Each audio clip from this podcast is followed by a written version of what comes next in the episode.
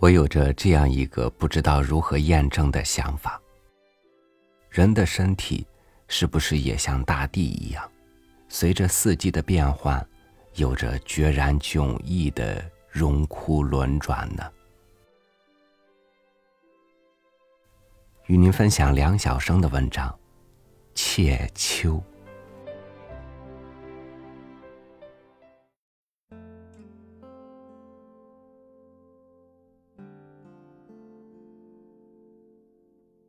窃，其实就是偷的意思。老百姓说同一行径是偷，而文人雅士说成是窃。溜门撬锁谓之盗，探囊取物于他人的衣袋儿谓之扒。这些事在文人雅士们做了，则谓之窃。比如偷了别人的文章或构思。他们说是剽窃，比如偷情，在文人雅士们的文章里，又常被写成窃玉之类。我常想，这乃是我们的小小的狡猾，为了被指斥的时候，以一个“窃”字，企图强调与偷的行为有所区别。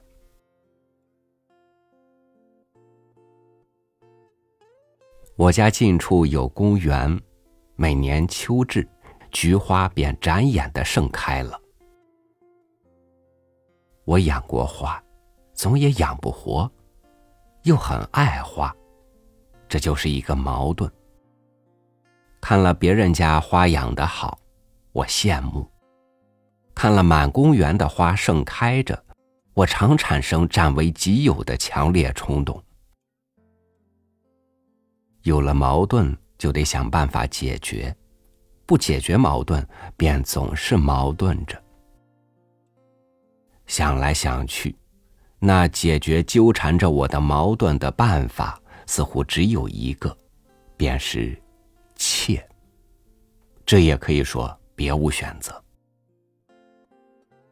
白天我到公园去散步，去散步与别的散步者有不同之目的。或曰心怀鬼胎，也未尝不可。流连忘返之间，我早已记住哪一处的哪几株花更值得一切。挨到晚上，自然是很晚的时候，十点钟以前纳秋凉的人还是不少的。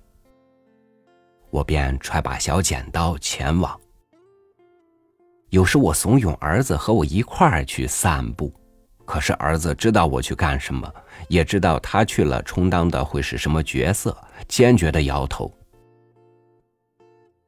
揣把小剪刀的同时，我总不忘揣一记者证什么的，万一被管理花园的或爱管闲事的人逮住，记者证什么的便于搪塞过关，或者乞讨下不为例的面子。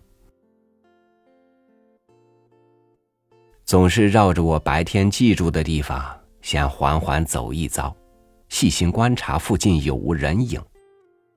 如果有单个的人影，我便不敢贸然，否则无法判定他或他是干什么的。也许正是个管理公园的，或者专爱管闲事的。如果是成双成对的，我便没了顾忌，因为我知道，他们不论是什么人和正在干什么。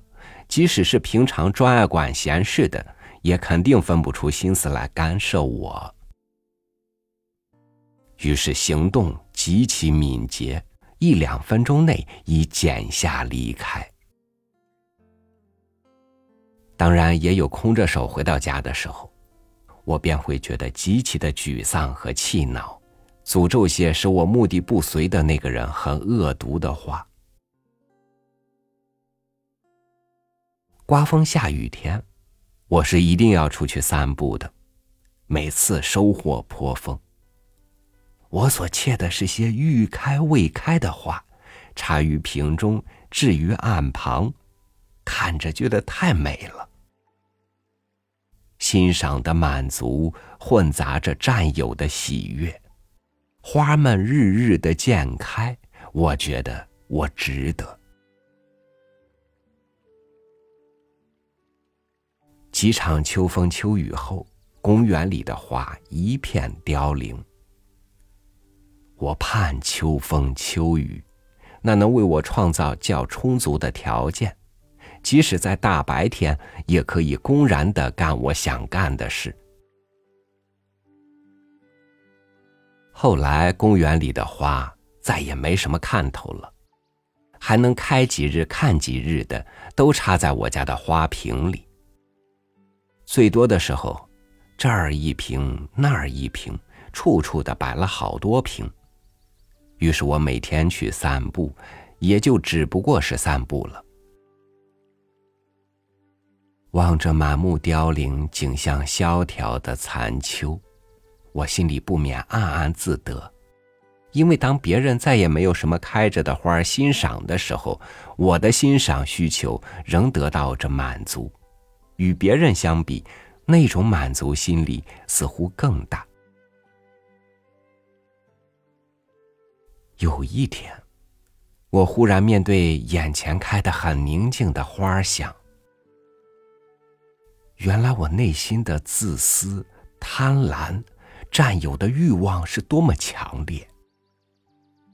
幸而我不过是一个写小说的，内心欲望的直径充其量不过仅限于文坛，而且还能常常的自审着、自省着、自忆着。否则，研制官场，研制赌场，研制情场，研制商界，研制政界，研制一切更易激发人占有欲望的、更易使人心污染的名利场，我这个人又会是怎样的一个人呢？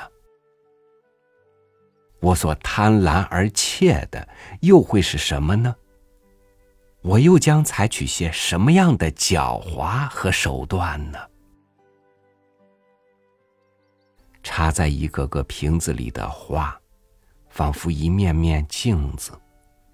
我从中照见了我的内心世界，我竟一时悚然，竟有点自己被自己吓住了。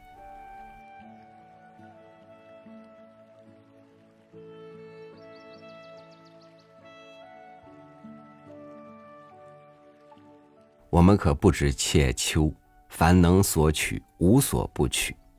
人心的贪婪随时会翻过道德的围栏，想要多去争取点什么。有镜子能够照见内心的阴暗，并且去直面它，这已经是很幸运的。除此之外，我们要用怎样的方法，能够去阻止人心呢？